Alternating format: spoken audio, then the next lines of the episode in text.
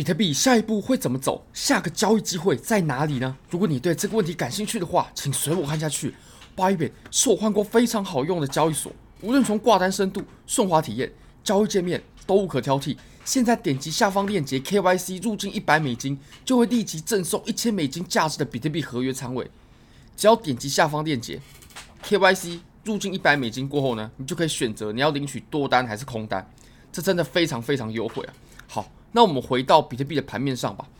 我们现在呢，其实这个支撑位它还是非常关键的，而且我们这个支撑呢，在昨天它是用了一个假跌破，跌破过后又立刻收回。那收回过后呢，它又回来测试到这个原本的阻力了，原本的支撑哦。但是呢，这个位置它还是很坚挺，就等于说 K 线在这个地方来回做测试，先挖了一个地洞之后呢，然后再进行很深的回落。所以做多，不管是多还是空呢，这个都其实非常难受啊。如果说在这个上涨进去追多的话，那其实现在也这个回落的幅度也很有可能会碰到止损，非常不妙。好，那其实呢，我们观察我们当前的盘面啊，我们空头的结构、空头的趋势呢，其实还是没有被被改变的。在日线上，空头结构、空头趋势没有被改变，而且呢，我们当前的这个盘面啊，经过了这种洗盘之后，它上涨的时候哦，它暴力拉涨的时候呢，它是有量能配合的，而且我们以当前的盘面呢，我们并不能看出，并不能判断出哦，空头是具有绝对的优势，所以我认为呢，即使我们盘面走空啊，但是我们要从这里下破呢。我们经过了昨天的这种走势之后，我们还会需要时间哦，还会需要时间，它才有办法真正的来下破。其实我们像这种这种情况呢，我认为跟一个地方很相像，非常相像的，就是其实我们当时啊，我们都认为这个地方它是极有可能会被跌破的，到最后这里啊是非常有可能就就是下破。但是呢，我们在这里当时它是出现的也是一个假的跌破，就是瞬间很。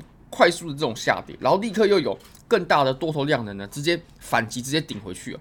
我们可以直接复盘到我们之前上一次的这种走势，我们来看一下啊。你可以发现我们上次的这种走势呢，它走的是很快速的下破，呃，它是下破这个支撑哦，非常清晰，而且这一根光实体部分就是六趴，很大的跌幅了，有量能，然后 K 线的实体也够长。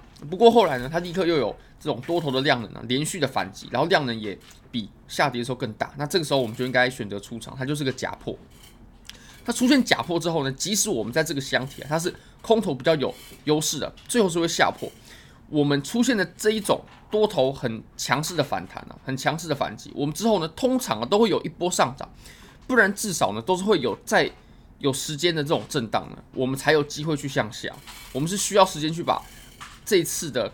这个情况呢，给修复掉的。那当然呢，我认为我们这一次的日线其实也是不例外。我们会需要有更长的这种震荡时间，或者是干脆就是一个，如果要比较快的话，就干脆就是一个起来的反弹。那反弹完过后呢，OK，把各个包括呃资金费率啊，然后市场情绪啊等等都修复好之后，那这个时候，哎，我们再选择下坡，这样会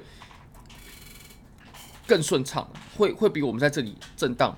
然后震荡很久，然后之后再下坡会来的更顺畅。不过我们在很短时间内出现这种洗盘，然后假跌破的话，它要在真正成功的下坡呢，就会需要时间的酝酿。OK，那其实呢，我们这种盘面啊，我们走到现在，我们还有没有可能在后面再走一浪呢？就是我们走的是哦这边这样一二三四五，还有没有可能再继续走？五浪呢，我认为这个几率是非常非常小啊，非常非常非常非常小。怎么说呢？我们可以看啊，其实我们如果说我们这里啊，这里整理完之后呢，要再继续向上，那这段整理对于多头来说，它肯定是有意义的。它的意义是什么呢？不外乎就是两种啊。第一种就是我们在这里把原本持有筹码的人交换了，就是有筹码的人呢，他原本可能有多单有现货，他在这里把他的筹码抛出来，然后让新的一批人接。那这样主力拉盘会比较容易。这个目目的呢，其实我们以当前的这个震荡还有修复的这个程度呢，它绝对可以达得到。但是目的已经达成，为什么还没有拉盘呢？其实你可以看，如果说我们后续还有涨幅的话，通常我们修正完之后都要有立刻的涨幅，因为主力是最怕别人上车的，在他发车之前，他最怕别人上车。像比如说当时这个这个位置啊。哎，修正完之后呢，立刻就是直接一个猛的拉升，然后我们在这里震荡完之后呢，直接一个猛的拉升。那还有像前面我们一些位置啊，比如说，哎，在这个地方上涨过后呢，修复完直接是一个猛的拉升，它并没有太多的犹豫。修复完之后，好，可以了。跌完之后，杀完之后，筹码交换交换完之后，好，可以了，就直接往上拉涨。不过你可以发现，我们当前的盘面呢，它并没有这样选择。回调也够了，震荡时间也够了，插针也有了，假跌破也有了，为什么还没有拉盘呢？那我会认为这个地方它最后走多头的几率是并不大的。那我们再来看啊，其实我们当时呢，我们当时只有注意到啊，这边是一个很强劲的支撑。不过呢，如果我们把这个盘面给拉大，我们把这个低点呢，一开始的这个低点，还有中间回调的这个低点呢。我们中间把它给连成一条线，我们可以发现，诶，它已经形成三点一线了。那三点一线，它就完全的符合了趋势线的定义了，一定要有三条三三个点。那现在就是有三个点了，所以这条趋势线呢，它是唯一的，就是在这个图表上，它画不出第二条趋势线，它画不出第二条日线级别的多头的趋势线，没有。你可能会说，诶，哦，趋势线不就这样吗？趋势线不就是呃，你往你这样子夹这个。跌破过后，哇，那你又会把这个线又会拉过来，这样子哦，这个这个绝对是错的，因为你这个线呢只有两个接触点，那接触点呢一定是要至少有三个，至少有三个有效的接触点，我们才可以说哦，这个趋势线是有效的。那在还没有三个接触点之前呢，这个趋势线呢它也有意义，它是潜在的嘛，因为我们已经把最下面的两个点都给连起来了，所以我们只要在后面找到一个点，那现在这个点已经出现了。我们当时还没有意识到这个针它插下来这个位置的意义是什么。不过我们现在找到了，它就是这个趋势线的第三个点。那当我们第三个点出现之后呢，我们接下来等待的就是就是什么呢？其实就是一个跌破的机会，尤其是我们双跌破的机会。这什么意思呢？也就是，诶，我们这个趋势线画出来之后呢，我们等待的其实就是，哦，它反弹过后呢，当然了，反弹之后，我相信它接下来的下跌会更顺畅。然后我们下破这个趋势线的时候，这个下破的时机点的这个机会，那我会认为这是我们接下来最大、最值得把握的一个交易机会，就在这个地方。那双跌破是什么意思呢？双跌破最好是双跌破，双跌破就是有双重的保障，入场有双重的保障。比如说呢，诶，我们现在回到这个支撑之上了，然后呢，诶，有反弹之后呢，我们下破我们这个关键位，这两个双重位，这边是两条线的交叉点嘛。一条线呢是横的，一条线是斜的。这条横的这条线呢，它代表的是水平的互换。那斜的这条线呢，它代表的是趋势线，就是我们这整波日线上来的多头的趋势线，就在这个位置。当它下破的时候呢，我认为我们时机点其实就会出现。我们一直在等待的机会就在就是这个时候啊。好，那到时候呢，其实我们上方的这个时间量能呢，也会堆积的充足了。我们现在。目标就是我们有一点六个 million 的成交量嘛，那我们到现在是累积了大概一点一个 million，所以大概还有零点四、零点五个 million 的成交量要堆积。